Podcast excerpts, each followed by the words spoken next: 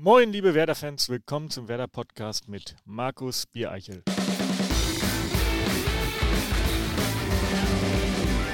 Moin und herzlich willkommen auch von mir zum Werder-Podcast, der auch in dieser Woche von Medientechnik Koik präsentiert wird. Heute begrüßen wir einen Mann, der in Kürze sein zehnjähriges Jubiläum bei Werder feiern wird. Einer, der für viele nur der Mann der Zahlen bei Werder ist, der selbst aktiver Fußballer war, eine steile Karriere bei einem Sportartikelhersteller gemacht hat und mittlerweile der Vorsitzende der Geschäftsführung bei Werder ist mit der längsten Amtszeit.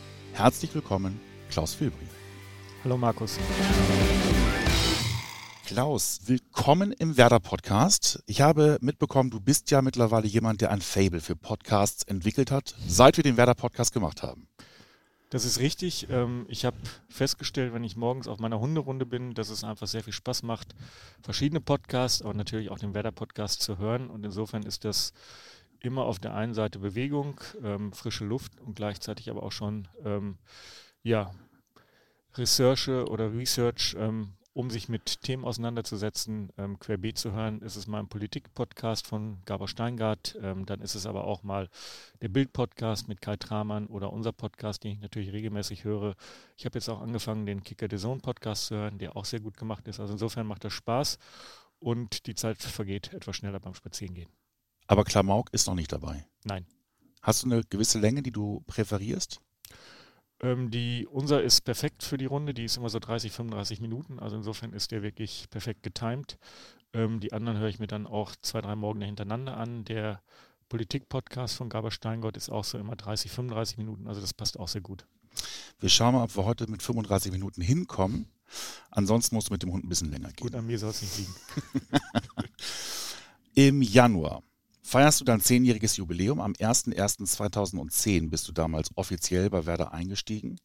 Ähm, zehn Jahre, in denen du ja wirklich viel bewegt hast. Vieles, was einigen sicherlich gar nicht bewusst ist, denn für viele bist du, wie gesagt, nur der Mann der Zahlen, der bei Werder für Finanzen, Marketing und Management zuständig ist. Für uns also Grund genug, mal die Person hinter diesem Titel kennenzulernen. Und äh, deswegen wollen wir heute mal einsteigen, und zwar ganz vorne. In Münster bist du geboren und aufgewachsen. Wohlbeck. Wollbeck. Wollbeck. Aber eigentlich komme ich aus Angelmodde. Ah. Damals ging es schon nur um Fußball. Ja, ich bin dort aufgewachsen, habe in der Tat beim TSV Angelmodde angefangen, Fußball zu spielen. Bin dann irgendwann zum VfL Wollbeck gewechselt, ähm, sind damals auch recht erfolgreich gewesen, waren alles Klassenkameraden, also wir sind eine sehr enge Truppe gewesen, alle zusammen zur Schule gegangen, zusammen Fußball gespielt, ähm, sind Stadtmeister geworden. Also es war so eine ganz gute Verbindung aus Freundschaft und Fußball ähm, und hat einfach sehr viel Spaß gemacht, hat mich auch davon abgehalten, dieser enge Zusammenhalt auf dem Dorf wirklich dann auch woanders hinzugehen, zu Preußen Münster, hat mich ehrlicherweise nicht interessiert, weil ich mich dort sehr wohl gefühlt habe. Was erstaunlich ist, was ich jetzt äh, irgendwann vor kurzem mitbekommen habe, ähm, Wolbeck hat ja um die 10.000 Einwohner. Ja, mittlerweile 20.000 ist Ach, ein? Stadtteil von Okay. Münster, ist sehr stark expandiert. Aber Angelmodde ist eigentlich das Wichtige, hat 7.000 Einwohner. Aber Carsten Kramer vom äh, Borussia Dortmund kommt ja auch aus. Genau, also es gibt, äh, Gymnasium Wolbeck ist in Anführungsstrichen eine Kaderschmiede ähm, für die Bundesliga, weil Carsten Kramer, der Geschäftsführer von Borussia Dortmund, war zwei Jahre unter mir. Also wir kennen uns seitdem ich, glaube ich, zehn bin. Thomas Röttgermann, der Geschäftsführer von Fortuna Düsseldorf, ehemals auch Geschäftsführer vom VfL Wolfsburg, war auch auf der Schule, ist ein paar Jahre älter als ich. German Schulz, ähm, aktuell für den Bereich Marke beim VfL Wolfsburg verantwortlich, kommt auch von der Schule. Also insofern einige und musiktechnisch auch sehr wichtig. Henning Wieland ähm, von H-Blocks ähm, kommt auch von der Schule. Dann muss diese Schule ja mittlerweile einfach nur so platzen vor Stolz. Ja, das weiß ich nicht. Aber auf jeden Fall kommen, finde ich, viele spannende Menschen daher. Du hast deinen größten sportlichen Erfolg, wenn man das so sagen kann, auch in Wolbeck gefeiert. 1990. Ja, das ist immer eine kleine Lachnummer. Ähm, aber in der Tat ähm, war das witzig. Ich habe in Amerika studiert, ähm, habe dort ein Fußballstipendium gehabt, ähm, war, glaube ich, ganz fit und mein damaliger Trainer hat mich dann angerufen und gefragt, ob ich Lust habe, bei der Stadtmeisterschaft zu spielen. Das ist in Münster immer ein großes Event ähm, über drei Tage. Ähm, Halle ist immer ausverkauft mit 4000 Zuschauern. Da habe ich mitgespielt und bin zum besten Spieler des Turniers gewählt worden. Bevor du in Münster, also deiner Heimat, ähm, Spieler des Turniers geworden bist, 1990, hast du in Bayreuth angefangen, äh, Sportökonomie zu studieren. Genau. Und auch dort hast du, du hast auf all deinen Stationen immer, ich behaupte mal, Freunde fürs Leben gefunden. Und da hat alles angefangen. Und wir würden dir gerne jetzt mal ähm, einen Gruß vorspielen von jemandem, den du damals kennengelernt hast. Servus Klausi. Ich hoffe, es geht dir gut. Äh, wir kennen uns natürlich schon ein halbes Leben fast und, und in der Zeit hat sich eine wirklich äh, beeindruckende Freundschaft entwickelt. Ich hoffe, du hast jetzt keine Schweißperlen auf der Stirn, aber du kannst dir sicher sein, es wird sehr geschmeidig. Du musst keine Bedenken haben. Ähm, wir, haben uns, wir haben uns gefunden relativ früh, ähm, weil der Fußball und der Sport uns immer verbunden hat und wir gemeinsam an der Uni waren. Und und da ging es dann eigentlich auch los. Äh, und das Stichwort, das ich äh, einfach dir zurufen will, ist Molin 87, unsere legendäre Reise, die wir mit der Universitätsauswahl in die USA gemacht haben. Wir haben gemeinsam, du und ich, bei Gastfamilien gewohnt, untergebracht worden und haben da auch gelebt und haben das Glück gehabt, beim, beim Andy zu sein, der uns dann seine Corvette gegeben hat und wir den mittleren Westen unsicher gemacht haben. Ich habe da kürzlich erst die Bilder wieder, Hand, wieder in der Hand gehabt.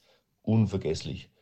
Ähm, du hast aber dann für uns alle so das große losgezogen, weil du bist gescoutet worden. Ähm, du hast die Chance gehabt, ein Stipendium zu bekommen und weiter in Amerika Fußball zu spielen und zur Schule zu gehen. Und das war aber zu Recht, weil du ein begnadeter Techniker und, und, und äh, Spieler auf dem, auf dem Platz warst. Und von daher ähm, war da natürlich schon auch ein bisschen Neid dabei. Ähm, ich habe dann natürlich alle deine weiteren Fußballstationen mitverfolgt äh, und ich muss jetzt ein bisschen Wasser in den Wein gießen, denn dein Verhalten auf dem Platz, was das Thema Mauer oder das Verhalten nicht in die Mauer zu gehen oder aber dein unglaubliches, nicht vorhandenes Kopfballspiel war schon fast eine Beleidigung für alle Fußballmannschaften, in denen du gespielt hast und die Fans dieser Mannschaften. Günter Weigel. Ja, einer meiner besten Freunde. Ähm, wir haben auch sehr lange dann noch zusammen bei Adidas gearbeitet. Ähm, wir haben damals zusammen in der zweithöchsten Amateurklasse in Bayreuth gespielt und ja, ich weiß, worauf er hinaus will. wir werden da vielleicht auch später noch darauf kommen. Du hast gesagt, du hast äh, Landesliga, das war damals, Ende der 80er war es die vierthöchste Spielklasse in Deutschland, genau. äh, muss man dazu nochmal sagen. Und ähm, jetzt seid ihr in die USA gereist und du hast von dem Trainer der Illinois State University hast du das Stipendium bekommen. Genau, also wir haben damals, das war eine sehr gute Unimannschaft, ähm, bestückt mit ähm, vielen guten ähm, Spielern. Ähm, Thomas Rosberger war dabei, der damals zweite Liga gespielt hat, einige Regionalligaspieler, Landesligaspieler und wir waren eingeladen von unserer Partneruniversität in Amerika, haben gegen fünf verschiedene Universitäten gespielt, ähm, waren eigentlich, darf man so sagen, jeden Abend ähm, nicht mehr zurechnungsfähig haben viel Spaß gehabt und in Amerika ist natürlich das Thema Fußball am College extrem stark. Ähm, es gab damals auch keine Profiliga, also es war im Grunde das höchste Niveau und ich habe von der Illinois State University dann, als sie gegen sie gespielt haben, im Anschluss ein Stipendium angeboten bekommen und bin dann ein Jahr später von Bayreuth nach Amerika gewechselt, habe dort dann ähm, Sport und Wirtschaft studiert und habe ähm, nebenher im Grunde professionell Fußball gespielt, ähm, war voll finanziert, was natürlich auch toll war, weil das nicht ganz billig ist, in Amerika zu studieren und ähm, war eine wirklich einzigartig schöne Zeit. Wie viele Jahre war es insgesamt? Ich habe drei Jahre dort gespielt ähm, und ähm, wir waren auch recht erfolgreich. Habe gegen viele Nationalspieler gespielt, die dann auch bei der WM 1990 für Amerika gespielt haben, weil es wie gesagt keine Profiliga gab. Ja, und bin dann ähm, nach dem Jahr habe ich noch ein paar verschiedene Sachen gemacht, habe in Wigan Fußball gespielt. Ähm, da kommen wir gleich noch drauf. Achso, dann ja. halte ich mich zurück. Aber ja, war für mich ähm, diese Symbiose aus ähm, auf der einen Seite was für den Kopf tun, zu studieren und gleichzeitig Fußball zu spielen, auch wieder eine sehr enge Gemeinschaft, war schon wichtig und ähm, war auch anstrengend, weil in Amerika ist es immer ein Sport, der nur in einem Halbjahr gespielt wird, ähm, wettbewerbsmäßig. Also wir haben im quasi von August bis Ende November dann 24 Spiele gehabt, ähm, haben vorher natürlich sehr intensiv die Vorbereitungszeit gehabt mit dreimal Training am Tag, also und gleichzeitig dann lange Reisen. Man ist mal nach Kalifornien gefahren oder lange Busreisen. In Amerika sind einfach die Entfernungen deutlich länger. aber es hat eben auch Spaß gemacht. Im Bus hat man dann gelernt, ähm, hat gespielt, Karten oder sonst was. Ähm, die Zeit ist vergangen und ja, man hat, wie gesagt, auch gleichzeitig was für den Kopf getan und eine Ausbildung gemacht. War das damals bei der Illinois State auch die sogenannte Big Ten League, mit der ihr dann gespielt habt, oder war das dann ein anderes System? Nee, also das ist, ähm, das amerikanische System ist so, dass es, es war NCAA Division One und ähm, in dieser NCAA Division One gibt es verschiedene, ähm, verschiedene Ligen oder Conferences, ähm, aber am Ende gibt es ein Ranking, ähm, das wird jede Woche neu erstellt und nach diesem Ranking kann man sich dann für die Playoffs qualifizieren. Also es ist nicht eine Tabelle einfach nur wie in Deutschland, sondern ähm, dort sind das die College-Trainer, so ist es bis heute, die dann am Ende des Tages die ähm, Erfolge der Mannschaft bewerten und auch die Spielstärke, gegen welchen Gegner man gespielt hat. Und demnach wird dann ein Ranking erstellt. Ähm, und da waren wir dann ähm, im mittleren Westen ähm, in meinen Jahren immer zwischen zwei und drei. Das ist eine sehr große Region, die geht bis Texas runter, ähm, Chicago, Illinois, Iowa, ähm, hoch, St. Louis war alles mit dabei. und so haben wir auch entsprechend dann auch gespielt. Also gegen diese verschiedenen Universitäten und das waren dann auch die langen Reisen. Und große Namen waren dabei. Tony Miola, Torwart der Nationalmannschaft. Brian McBride. Brian McBride. Eric Winalda auch. Der auch, aber gegen den habe ich nicht gespielt. Gegen Jeffrey Goose habe ich gespielt. Brian McBride, die dann, wie gesagt, auch Teile der 90er, mhm. 90er Mannschaft waren. Brian McBride ist ja dann auch noch in England Profi geworden, hat ähm, in der Bundesliga noch gespielt, ähm, viele Jahre auch in England sehr erfolgreich gespielt. Ähm, also war ein vernünftiges Niveau. Ich würde sagen, vergleichbar hier vielleicht mit damals ähm, Regionalliga, heute vielleicht ähm, dritte Liga oder auch Regionalliga. Die USA haben es dir aber auch angetan. Du bist dann na, danach, äh, korrigier mich, ähm, hast du auch Sommercamps als Trainer mitbegleitet. Genau, ich habe immer in den Semesterferien gearbeitet, meistens als Fußballtrainer. Ähm, dort ist das Konzept der Fußballschulen ähm, deutlich stärker professionalisiert, weil sie auch an den Universitäten die entsprechenden Räumlichkeiten haben. Also das sind in der Regel dann auch Übernachtungscamps ähm, und da war immer im Sommer genug zu tun, sodass ich dann immer drei, vier, fünf, sechs Wochen, manchmal auch länger als Fußballtrainer gearbeitet habe. War auch immer eine sehr intensive Zeit, hat Spaß gemacht, kamen Trainer aus der ganzen Welt ähm, und ja, man hat letzten Endes ähm, über Tag mit den Kindern intensiv trainiert und abends entsprechend auch nochmal unter den Trainern ein Bierchen getrunken. Du hast aber auch mal als Barkeeper in Florida gearbeitet. Auch das war in meinem Gap hier. Ja. Für eine kurze Zeit äh, habe ich äh, mich dort auch mit, auch sehr spannend mit Barkeeping und Deutschunterricht über, über Wasser gehalten, ähm, bevor ich dann wieder zurück ähm, an die Universität gegangen bin. Gap Year heißt dann in den USA das Gap Year oder zwischen USA und England? Genau, zwischen, also im Grunde nach dem College habe ich mir ein Jahr gegeben. Ähm, da war ich erst in Wigan als Fußballprofi. Ähm, das war damals dritte englische Liga. Ähm, bin dann zurückgekommen nach Amerika, weil ich in Amerika gedraftet wurde. Ähm, da kam dann ähm, die Indoor-Soccer-Liga. Da bin ich in Dallas gedraftet worden. Ähm, das hat nicht funktioniert. Und dann habe ich mich in Florida ein bisschen mit Barkeeping über die Runden gehalten und bin dann nach England gegangen, um dort meinen Master zu machen. Und genau in diesem Gap Year oder vor diesem Gap Year, das fand ich ganz spannend. Du hast diese Sommercamps gemacht und hast da unter anderem Brian Hamilton kennengelernt. Genau, das war damals der Trainer, Trainer von Wigan, der mich dann in den Camps kennengelernt hat und mich dann für mehrere Monate nach Wigan auch rübergeholt hat, dass ich dort dann eben Profivertrag habe und habe dann ja die raue englische Wirklichkeit kennengelernt, ähm, die damals ja noch ähm, deutlich härter war als ähm, das, was wir hier haben.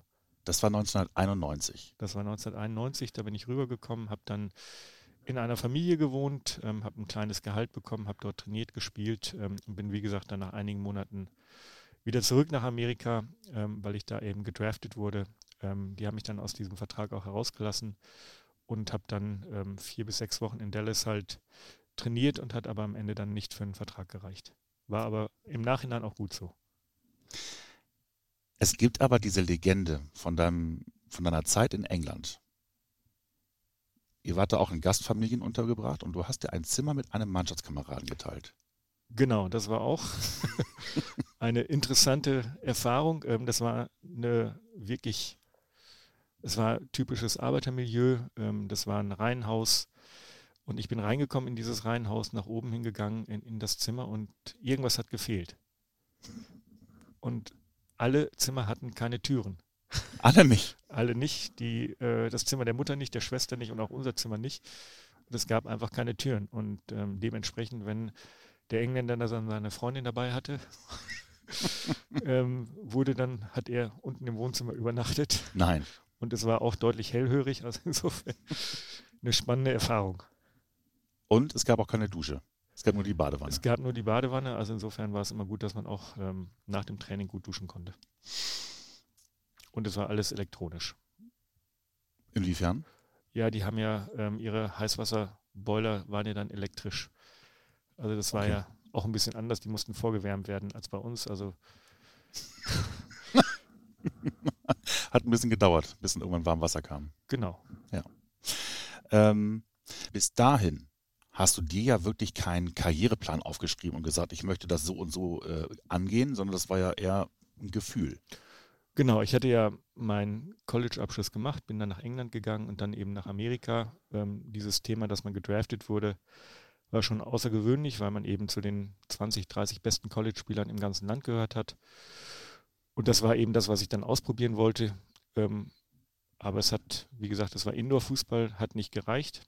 Ähm, und im Nachhinein war es auch gut so, aber ich hatte mir eben, wie gesagt, dieses Gap hier auch zwischen College gegeben und für mich war immer klar, dass ich auch meinen Master machen möchte. Ähm, und den habe ich dann in England gemacht, weil ich ganz gerne auch dann diese Erfahrung haben wollte, auch nochmal einen europäischen Studienabschluss zu haben. Und ähm, bin dann, dann ja quasi nach meiner Zeit in Florida nach Bristol gegangen, University of Bristol, und habe dort mein MBA gemacht. Warum bist du auf Bristol gekommen? Ähm, relativ einfach. Ich hatte damals eine englische Freundin. Ach so, echt? und es war eine gute Universität. Also es war schon ja, eine Bristol Kombination. Ist schon gut. Ja, ja, okay. Mhm. Und dann beginnt dabei Klaus Filbri im Kopf irgendwann das Gehirn anzugehen und sich zu überlegen, wie geht es jetzt weiter? Du hast ein genau. MBA gemacht. Ich habe mein MBA gemacht und innerhalb dieses MBAs war auch ein sogenanntes Professional Placement, also ein Praktikum für sechs Monate vorgesehen. Ich glaube, ich habe mich auch bei Werder Bremen beworben, hatte aber auch nicht geklappt ähm, und hatte mich, wie gesagt, auch bei einigen Sportartikelherstellern beworben und ähm, habe dann ähm, ein sechsmonatiges Praktikum bei Adidas im Bereich Fußball bekommen. Und wenn man sich das mal auf der Zunge zergehen lässt, das hat schon ein bisschen was von einer Cinderella-Story, oder? Du gehst da als Praktikant hin und endest dann 15 Jahre später als Vice President. Genau. Vice, Vice, genau. Vice President Global Football Marketing. Ja, ich hatte wirklich Glück. Ich bin zu Adidas in einer Phase gekommen, wo das Unternehmen eine unglaubliche Transformation vor sich hatte und einen signifikanten Einschnitt hinter sich hatte. Horst Dasser ist, glaube ich, 88 verstorben. Dann ist das Unternehmen erst an Bernard Tapie verkauft worden. Der hat aber dann das Unternehmen wiederum, weil es nicht funktioniert hat, ähm, an Robert Louis Dreyfus verkauft. Der hatte vorher schon Saatchi Saatchi, eine große englische Agentur, kernsaniert. Und ähm, als ich dann gekommen bin, 93, ähm, war Robert Louis Dreyfus auch gerade mit Christian Tour da. Und sie haben sehr stark auf junge Menschen, internationale Menschen gesetzt. Ähm, damals wurde ähm, Erich Stamminger und Herbert Heiner, der jetzige Präsident von Bayern München und Aufsichtsratsvorsitzender, wurden Deutschland-Geschäftsführer. Und ähm, im Praktikum hat Erich Stamminger mir damals dann die Position Assistent der Geschäftsführung bei ihm ähm, angeboten. Und ich bin dann so ein bisschen auch ja, in diesen nächsten Jahren mit den beiden auch mitgegangen. Ähm, die sind dann zum Europavorstand berufen worden. Ich bin wieder mitgegangen, bin dann ähm, 2000 ins globale Marketing gegangen, ähm, habe dort den wichtigsten Geschäftsbereich mit äh, den Laufschuhen oder Running-Bereich übernommen. Also bin ähm, relativ schnell durchgestartet, was damals aber auch noch ging, weil das Unternehmen sich gefunden hat. Es ist unglaublich stark gewachsen. Ähm, es war eine unheimliche Dynamik da. Ähm, ich hatte einen internationalen Background, das hat mir natürlich auch immer geholfen. Und es war einfach, ich würde jetzt nicht sagen die Wild West-Zeit, aber es war schon, ähm, als junger Mensch konnte man deutlich schneller vorankommen, als das heute der Fall ist, wo es einfach ein extrem großes, starkes Unternehmen ist, ähm, was gewachsen ist, aber was mittlerweile auch natürlich ganz andere Prozesse hat, das war damals noch ein Tick einfacher, ähm, hat unglaublich Spaß gemacht. Es war eine unglaubliche Energie in dieser Branche, die bis heute auch da ist. Aber damals war es schon noch so der harte Wettbewerb Adidas Nike ähm, und es ging in vielerlei Hinsicht ähm, in allen Richtungen einfach gut zur Sache. Man hat sich ähm, durchsetzen müssen, das war auch gut. Aber man konnte eben, wenn man gute Arbeit gehabt hat, ähm, auch belohnt werden. Man war schnell erfolgreich und ähm, hat unglaublich viel gelernt. Du hast auch da Menschen kennengelernt, einige Menschen kennengelernt. Und du hast in der Anfangszeit bei Adidas in einer WG gelebt. Und diese WG hast du dir geteilt, unter anderem mit Iris Henkel und ihrem Mann Andreas. Und von denen haben wir auch eine Nachricht bekommen. Klaus, mein Klaus, hier sind Iris und Andreas. Jetzt geht zurück nach Herzog in die gemeinsamen Anfangsjahre bei Adidas. Die waren, denke ich mal, sehr intensiv und ohne viel aus dem Nähkästchen zu plaudern, hier ein paar Eigenschaften, die wir denken, die sehr gut beschreiben. Absoluter Genussmensch. Dazu fallen mir ein die langen Abende im Tapipo mit sehr gutem Essen, noch besserem Wein und einer gepflegten Zigarre danach. Hm, ein Macher bist du sicherlich, aber dann denke ich an die Abholzung unseres Gartens und die fragliche Entsorgung des Mülls. Fokusmensch. Dein damaliger Chef rief aus Madrid an, hat ein paar Unterlagen im Büro vergessen, die du besorgt hast, hast gleichzeitig den Flieger organisiert und warst am nächsten Morgen um 8 Uhr in dem besagten Flieger, um die Dokumente persönlich zu überbringen. Ich kann mich aber auch noch sehr gut an unsere Afterwork-Fußballeinheiten im Adidas Testcenter erinnern. Ein Tempospiel, nichts wurde verschenkt und laut in Exzess im Hintergrund. Ja, aber nochmal, du hast immer sehr viele äh, Menschen auf deinem, auf deinem Weg ähm, kennengelernt, die du auch bis heute, also Iris, ähm, kann man ja durchaus sagen, die hast du wieder getroffen, äh, als wir dieses Jahr im Winter äh, Trainingslager in Südafrika waren. Genau, Iris hat für uns das Trainingslager in Südafrika organisiert ähm, und hat das hervorragend gemacht. Ja, habe ich nach vielen, vielen Jahren auch wieder getroffen, aber habe eigentlich auch so aus der Schulzeit aus Bayreuth ähm, von Adidas viele Freundschaften, die bis heute auch angehalten haben.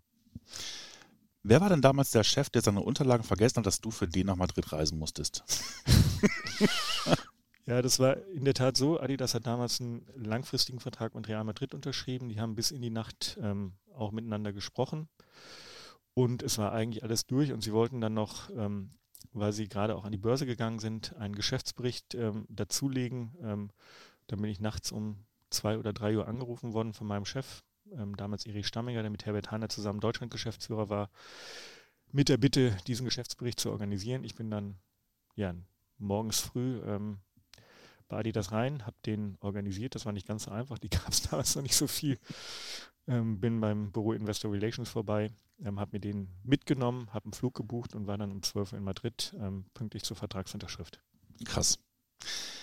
Und du bist ja auch alles durchlaufen bei Adidas. Du warst ja nicht von vornherein Fußball, sondern du hast ja Basketball gemacht, du hast dann auch äh, Running gemacht. Ähm, Gab es eine Abteilung, die du am liebsten gemacht hast oder war von vornherein klar, du willst irgendwann in den Bereich Fußball? Also ich wollte immer in den Bereich Fußball, aber es war von Anfang an total spannend. Ich habe ganz früh die Chance bekommen, eine Geschäftseinheit aufzubauen. Das war der Bereich Basketball und Indoor-Sportarten, also Handball. Seitdem habe ich auch dieses ähm, Fable für Basketball, habe eine enge Freundschaft mit Detlef Schrempf, ähm, bin sehr eng mit Alba Berlin damals verbandelt gewesen, mit Marco Baldi. Ähm, THW Kiel fand ich immer gut, die hatten wir auch unter Vertrag. Ähm, habe dann das Europageschäft aufgebaut. Das war insofern lehrreich, weil man wirklich damals ähm, vor dem Euro stand. Ähm, Preisharmonisierung war ein wichtiges Thema.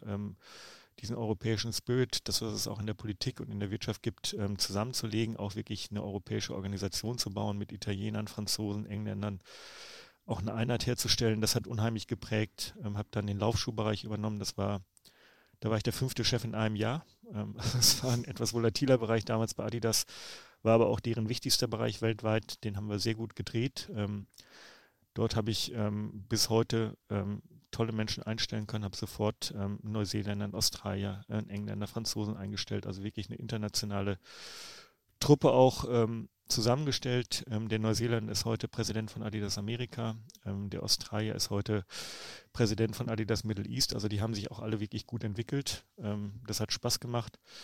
Dann war ich vier Jahre noch in Nordamerika, ähm, zurück zu den Wurzeln an der Westküste, auch sehr schön, war dort fürs nordamerikanische Marketing zusammen und habe dann eigentlich ganz zum Schluss meinen Traumberuf bekommen, weil dann bin ich im Fußball angelangt ähm, und war weltweit für alle Fußball-Assets von Adidas verantwortlich, ähm, für die Vermarktung, für die Vertragsaktivierung und die Vertragsverhandlungen. Das waren dann Vereine wie Real Madrid, Bayern München, AC Mailand, Chelsea. Es waren aber auch die Föderationen mit FIFA und UEFA, Champions League-Themen. Es waren die Nationalverbände, ähm, alle großen Argentinien, Deutschland, Japan. Und es waren eben auch die Spieler Ähm, insofern damals auch schon viel Kontakt mit Spielerberatern. Ob das damals noch Sidan waren oder Beckham war. Also es war like a kid in a candy store, also so ein bisschen im Süßigkeitenladen. Ja, und dann kam das Angebot von Werder und dann war für mich aber auch klar, dass das auch eine einmalige Chance ist ähm, und ähm, nach Zeit, nach 16 Jahren auch mal wieder was Neues zu probieren. Du hast ja nicht nur ähm, Personen eingestellt, also fest eingestellt, sondern du hast ja auch viele Praktikanten unter dir gehabt. Auch Praktikanten, die sich dann ja auch weiterentwickelt haben.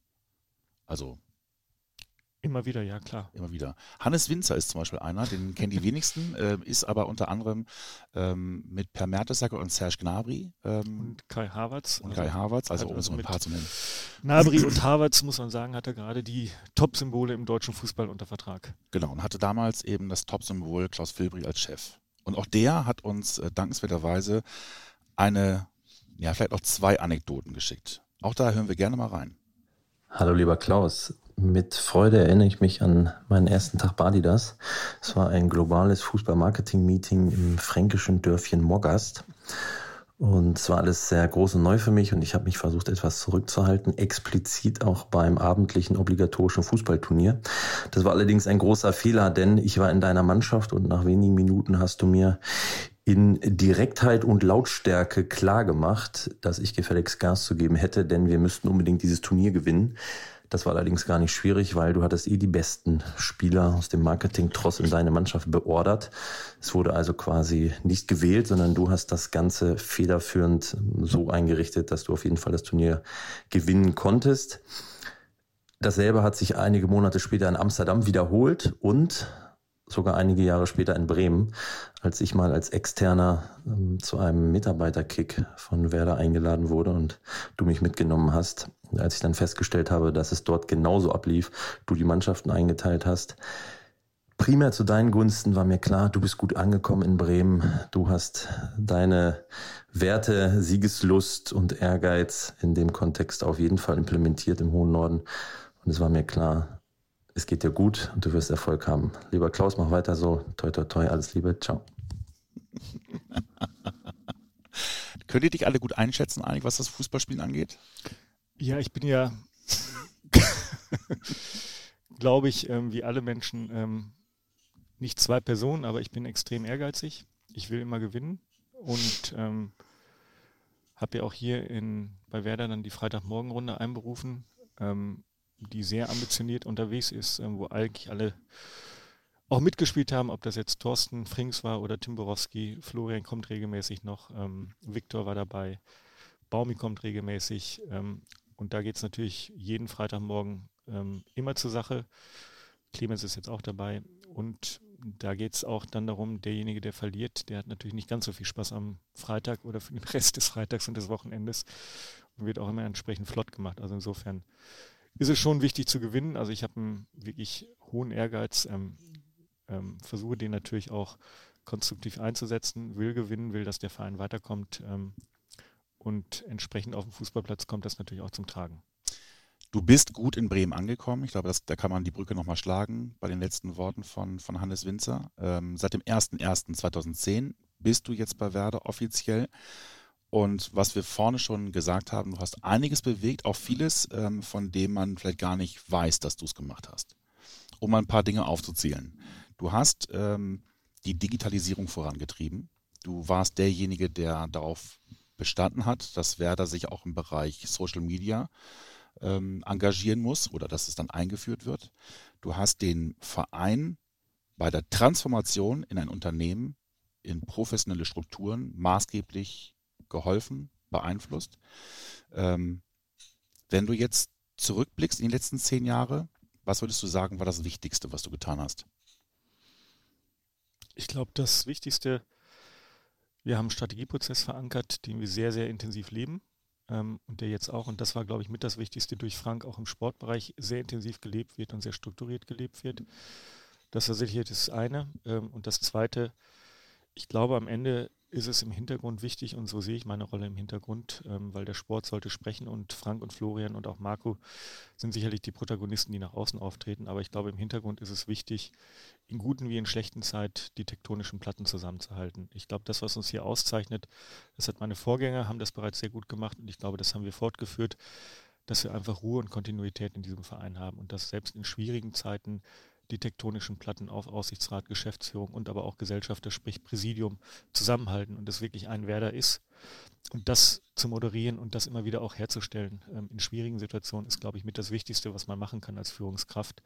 Einfach sicherzustellen, dass alle in eine Richtung arbeiten und dass man sich nicht intern zerlegt, äh, wie das vielleicht auch in einigen anderen Vereinen der Fall gewesen ist.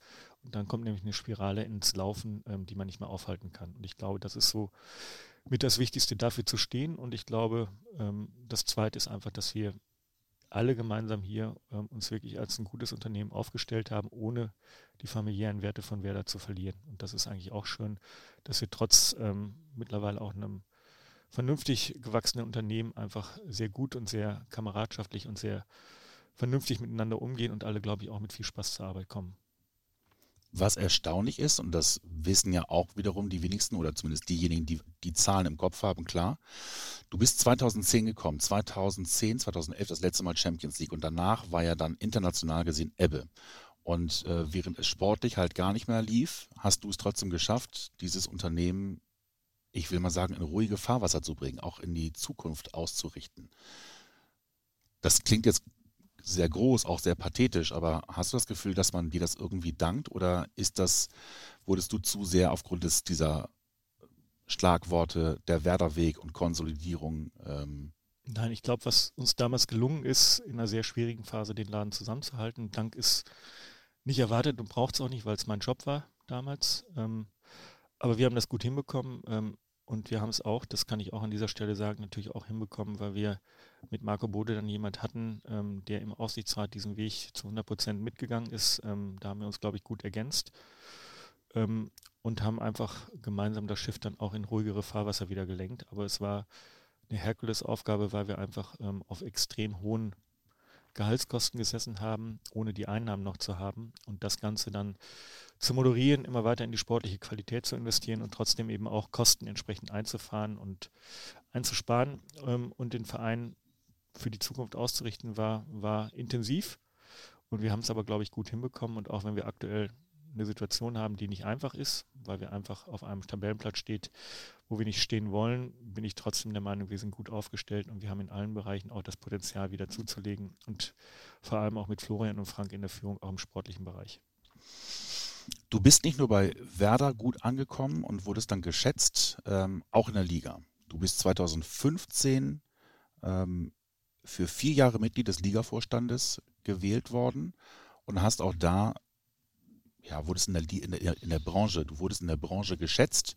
Und was vielleicht auch noch schwieriger ist, ähm, du warst beliebt in der Branche.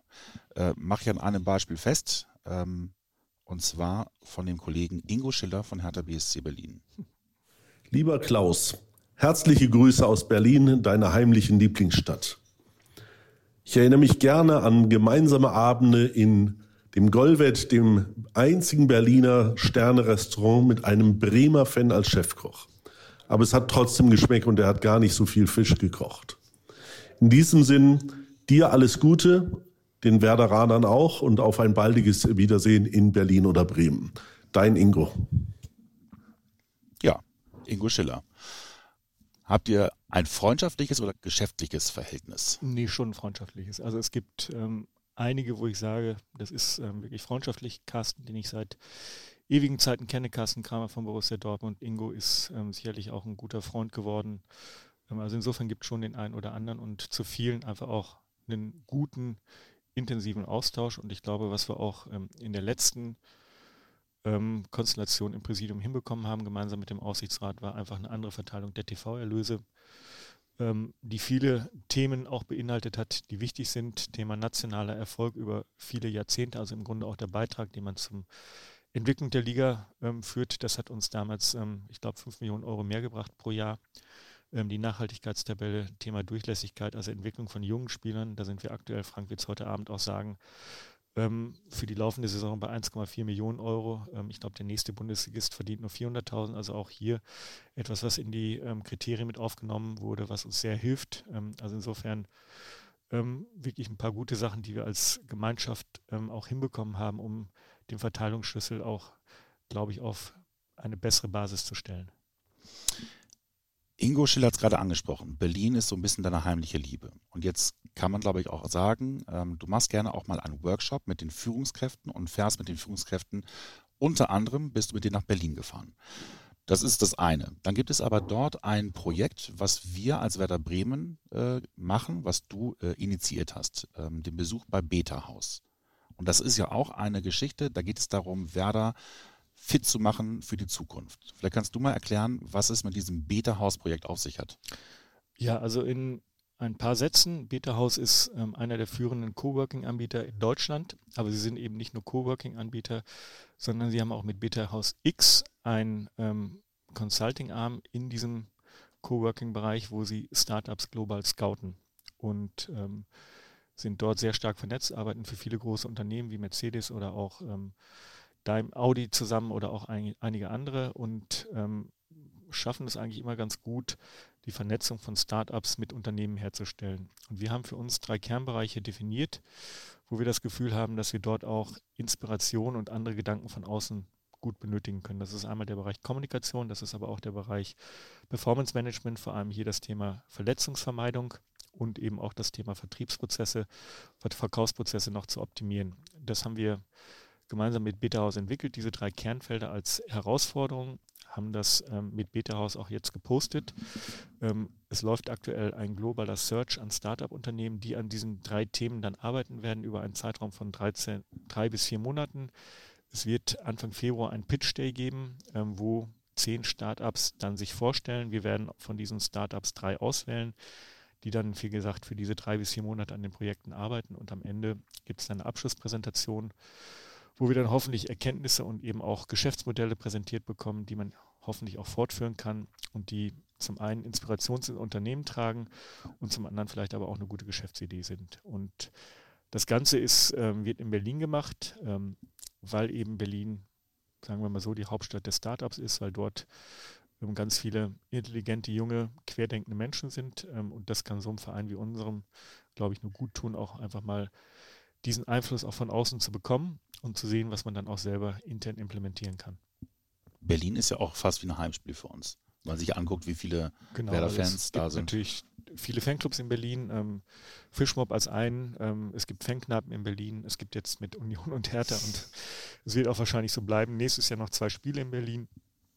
Ähm, wir haben immer im Olympiastadion deutlich mehr als die normale Auswärtskapazität. Ähm, das Auswärtserlebnis dieses Jahr bei Union war einzigartig. Also das ist ein authentischer Fußball, wie man ihn sich wünscht. Ähm, hat richtig Spaß gemacht und wenn man dann auch noch gewinnt, ähm, war es in der Tat ein sehr schönes Erlebnis. Und jetzt müssen wir gucken, dass wir möglichst in Wolfsburg, ähm, Paderborn auch entsprechend gewinnen und wieder schöne Erlebnisse haben. Jetzt bist du seit diesem Jahr in der DFL-Kommission Internationalisierung. Und das ist ein ganz großes Wort und das begleitet uns ja auch schon seit einigen Jahren. Ähm, wie wichtig ist für Werder Internationalisierung? Erstmal ist Internationalisierung wichtig für die deutsche Fußballliga, weil wir im Vergleich zur Premier League und auch zu einigen anderen Ligen ähm, deutlich weniger Umsätze erzielen mit dem Thema Internationalisierung. Und Internationalisierung bedeutet immer am Ende des Tages Fernsehverträge, die man im Ausland abschließt. Ähm, also insofern ist es wichtig, um den Partnern im Ausland auch zu dokumentieren, wir als Fußballliga sind an euch interessiert, dass man Präsenz vor Ort hat, dass man Reisen in die entsprechenden Zielmärkte der DFL macht. Und das war auch ein Grund, warum wir nach Südafrika gefahren sind. Das Zweite ist aber auch natürlich, die Marke Werder Bremen zu entwickeln und ähm, auch im Ausland bekannter zu machen und beliebter zu machen. Da fehlt natürlich jetzt aktuell das Vehikel internationaler Wettbewerb. Ähm, aber ich glaube schon, dass wir immer noch auch aufgrund der Erfolge in der Vergangenheit dort ähm, eine gewisse Bekanntheit haben. Und jetzt ist die Frage, in welche Märkte geht man? Wo entwickelt man Werder Bremen? Geht man in die Märkte, die überfrachtet sind, wie jetzt China, ähm, wo alle hingehen? Oder schaut man eventuell, ob man über andere Märkte auch die Marke verankern kann, die auch von der DFL gefördert werden? Und da gibt es ein paar ganz gute Überlegungen. Und das Zweite ist, wie geht man dann dahin? Idealerweise natürlich immer mit dem Thema Bundesligamannschaft, wenn man es in den Kalender einbauen kann. Aktuell die beste Zeit ist eigentlich immer die Zeit nach der Saison. Aber auch hier ähm, gibt es natürlich immer das Problem, man ist noch im DFB-Pokal. Man hofft auch weiterzukommen. Insofern ist die Planung für solch ein Event nach der Saison sehr schwierig. Vor der Saison in der Vorbereitungsphase in einen Markt wie Vietnam oder Kanada zu reisen, ist schwierig, weil Florian auch zu Recht ähm, eine wirklich gute Vorbereitung haben möchte. Und dazu gehört eben auch der Fokus auf den Fußball. Und ähm, das ist dann wiederum etwas schwieriger. Aber es gibt noch etwas anderes, für das wir stehen. Und das ist das Thema gesellschaftliche und soziale Verantwortung. Und das sind auch Themen, mit denen man im Ausland punkten kann. Wir haben das in Südafrika gesehen, wo wir einen ähm, Admantler Safe Hub besucht haben, wo wir mit der gesamten Mannschaft hingegangen sind, mitten in das härteste Township in Johannesburg, haben dort Fußballtraining gemacht mit der Mannschaft, haben einfach gesehen, wie die Spieler mit ähm, den Township-Kindern interagiert haben, was es für einen Spaß gemacht hat und was es aber eben auch für eine kommunikative Botschaft ähm, erzeugt hat. Und das sind ähm, Themen, die wir jetzt auch ähm, mit anderen Ländern angehen. Wir werden eine Partnerschaft ähm, über die Deutsche Fußballliga mit Street Football World eingehen. Das ist eigentlich der größte ähm, Non-Profit-Anbieter im Fußball. Ähm, eine Organisation, die in Berlin sitzt, die 140, glaube ich, Netzwerkprojekte weltweit in sozial schwierigen Gebieten betreut. Und ähm, dort werden wir sicherlich jetzt auch global mit DFL und Street Football World in dem einen oder anderen Land eben auch das Thema Werder entwickeln über das Thema soziale Projekte. Wir haben das schon mit ähm, Scored und einigen anderen Themen angefangen. Ähm, Clemens war neulich in Ruanda, hat dort ähm, in Flüchtlingsgebieten junge Trainer ausgebildet. Ähm, also alles Themen, die wichtig sind, ähm, die eine Nachhaltigkeit auch schaffen und die gleichzeitig aber, ich glaube, auch Sympathie für Werder Bremen erzeugen.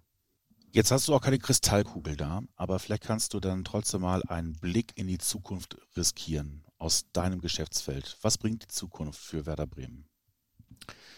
Ich glaube, dass wir ähm, noch stärker das Thema gesellschaftliche Verantwortung in den Vordergrund stellen werden, dass das ähm, auch zukünftig immer wichtiger werden wird, weil die Leute Werte und einen Kompass brauchen und es gibt gewisse Institutionen in der Gesellschaft, die an Bedeutung verlieren und Fußballvereine gewinnen an Bedeutung. Also ich glaube, insofern ist unser gesellschaftliches Engagement etwas, was wir ausbauen werden, noch stärker verankern werden. Und ich glaube, da sind wir schon ähm, absolut in der Bundesliga Vorreiter und wir werden es aber trotzdem als Stärke weiterentwickeln. Wir werden im Sponsoring ähm, über das Thema Internationalisierung weiter wachsen. Ähm, wir werden den Bereich Kommunikation, soziale Medien ähm, weiter konsequent ausbauen, weil das ist wichtig, dass wir am Ende des Tages auch weiterhin Inhalte kreieren. Und ich glaube, da haben wir tolle Formate mittlerweile entwickelt, die eine hohe Nachfrage auch generieren, die auch bei Sponsoren eine hohe Nachfrage generieren. Also das ist ein Thema, was sich weiterentwickeln wird. Wir werden nie den Weg der wirtschaftlichen Vernunft verlassen. Wir werden immer auch Transfererlöse benötigen, um wirtschaftlich gesund zu bleiben. Aber ich glaube, mit der Art und Weise, wie der Kader strukturiert ist, wie wir dort auch Werte geschaffen haben, wird uns das auch gelingen. Und wir werden auch für unsere Mitarbeiter und Mitarbeiterinnen, glaube ich, immer ein attraktiver Arbeitgeber bleiben, ähm, wo wir auch Möglichkeiten der Weiterentwicklung und ähm, der Weiterbildung anbieten. Auch das ist uns wichtig. Ähm, aber eben auch immer unter dem Ansatz, wirklich auch leistungsorientiert zu arbeiten, weil wir in einem ganz harten Verdrängungswettbewerb sind. Jedes Jahr werden in der Bundesliga zwei bis drei Mannschaften einfach ausgeschlossen, weil sie absteigen. Und dementsprechend muss man natürlich auch in einem Unternehmen und einem Verein wie Werder Bremen eine gewisse Leistungsorientiertheit haben. Ähm, eben auch gucken, dass man sich so gut wie möglich aufstellt. Und ich glaube, da sind wir mit unseren Mitarbeiterinnen und Mitarbeitern auf einem tollen Weg. Die arbeiten gerne hier. Wir arbeiten gerne mit allen zusammen. Aber wir müssen natürlich auch immer das Thema Leistung in den Vordergrund stellen. Leistung ist ein gutes Stichwort. Wir haben schon überperformt. Wir sind schon über die normale Zeit hinaus. Das heißt, du musst eigentlich schon eine extra Runde mit deinem Hund jetzt gehen, wenn du noch weiter zuhören willst. Ähm, wir machen jetzt trotzdem nochmal die Schnellfragerunde, weil da manchmal so ein paar Sachen herauskommen, die man so nicht erwartet hat. Ohne dieses technische Gerät könnte ich nicht überleben. iPad. Ohne diese drei Dinge würdest du nicht in Urlaub fliegen meine Frau, meine Kinder und meine Reisetasche. Stell den Bogen gekriegt. Diesen Spitznamen von mir mag ich am allerwenigsten. Filsov. Filsov, weil damals Bulgarien so toll war, oder was? Nein, ich hatte irgendwann mal ähm, für Andreas und Iris ähm, eine Anfrage bei einer Universität gestellt, dass die ein paar Prospekte bekommen und dann kam das ist nicht an Klaus Filbri, sondern an Klaus Filsow. Ah, okay. Balakow und Filsow. Diese Sportart verfolge ich außer Fußball. Ich äh, verfolge sehr intensiv Basketball-Bundesliga und ähm, ich verfolge auch ähm, nicht ganz so intensiv die Handball-Bundesliga. In was könntest du Florian Kofeld schlagen? Ich warte immer noch darauf, dass er oben hochkommt zum Tischtennismatch, aber dann nicht auf der großen, sondern auf der kleinen Platte und ich glaube, ich habe eine Chance. Meine Lieblingsband. Ähm, dire Straits. Mein peinlichster Moment im Fußballbusiness. Ähm, ich habe mal eine rote Karte bekommen für etwas, worauf ich nicht stolz bin und ähm, das war ein Spiel, wo Herbert Hanner zufällig zugeguckt hat. ähm, und ja, das kann ich mir im Grunde bis heute anhören. Das beste Konzert, auf dem ich jemals war. Oh, das ist schwer. Ähm, ich glaube irgendwann mal Grönemeyer. Ein Spieler, und das kann es auch egal sein, was für eine Sportart, dessen Entwicklung mich am meisten überrascht hat. Also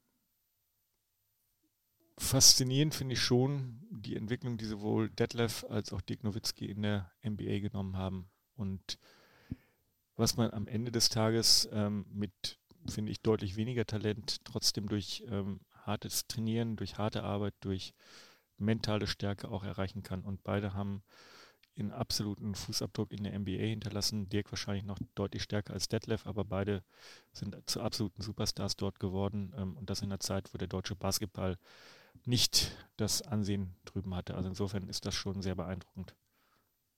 Ein Film, in dem du gerne die Hauptrolle spielen würdest? Den gibt es nicht. ich bleibe gerne hinter den Kulissen. Okay. Ein Film, bei dem du gerne Regie führen würdest? Ich glaube, ähm, wenn man es im übertragenen Sinne ähm, sich anschaut, dann führe ich aktuell mit Frank und Hubertus und auch mit ähm, dem Aussichtsrat in Person durch Marco Regie bei Werder Bremen und ähm, ich glaube, es wird ähm, langfristig ein sehr guter Film. Ein Epos. Mein Lieblingsspieler aller Zeiten. Franz Beckenbauer. Mein Lieblingstrainer aller Zeiten. Ähm, den gibt es nicht, ähm, weil ich glaube, dass jeder Trainer irgendwo, wie auch jeder Lehrer, ähm, gewisse positive Sachen vermittelt hat, aber auch, ähm, wenn man reflektierend ist, auch Sachen gesehen hat, die man vielleicht anders oder besser machen kann. Also insofern haben mich viele Menschen beeinflusst, ähm, aber dass ich jetzt einen herausheben möchte, kann ich nicht. Das letzte Mal richtig aufgeregt habe ich mich wenn ich im Tischtennis verloren habe. Werder bedeutet für mich. Das ist auf jeden Fall mehr als nur ein Job. Das ist eine Leidenschaft, das ist eine Herzensaufgabe und das ist eine Aufgabe, die mir gerade aufgrund der Menschen, die hier mit mir zusammenarbeiten, sehr viel Spaß macht. Der lauteste oder schönste Moment im Weserstadion? Ohne Wenn und Aber das 1 zu 0 ähm, in der, ich glaube, 89. Minute gegen Eintracht Frankfurt. Und zum Abschluss, diesen Traum möchte ich mir in diesem Leben noch erfüllen. Also ich beziehe es auf den Beruf und, ähm, und auf die Leidenschaft Werder. Ich wäre gerne nicht nur mit Werder in Berlin, sondern ich würde auch gerne mit Werder in Berlin etwas gewinnen. Danke. Das war unsere 49. Ausgabe unseres Werder Podcasts. Ich hoffe, auch ihr hattet Spaß beim Zuhören. Solltet ihr Anregungen, Fragen haben, dann schickt uns gerne eine Text- oder Sprachnachricht per WhatsApp an die Nummer 0174 668 3808. Die Nummer findet ihr natürlich auch wieder unten in den Show Notes. Ich würde mich auch freuen, wenn ihr unseren Kanal abonniert, dann verpasst ihr keine weitere Folge mehr und ihr seht dann auch, wann unser Vorspiel erscheint, unser Vorberichtspodcast vor jedem Pflichtspiel von und mit meinem Kollegen Sören Helms. Reinhören lohnt sich da auch in jedem Fall. Danke euch fürs Zuhören. Danke Klaus, dass du hier warst. Kommende Woche hören wir uns wieder. Bis dahin, macht's gut. Tschüss.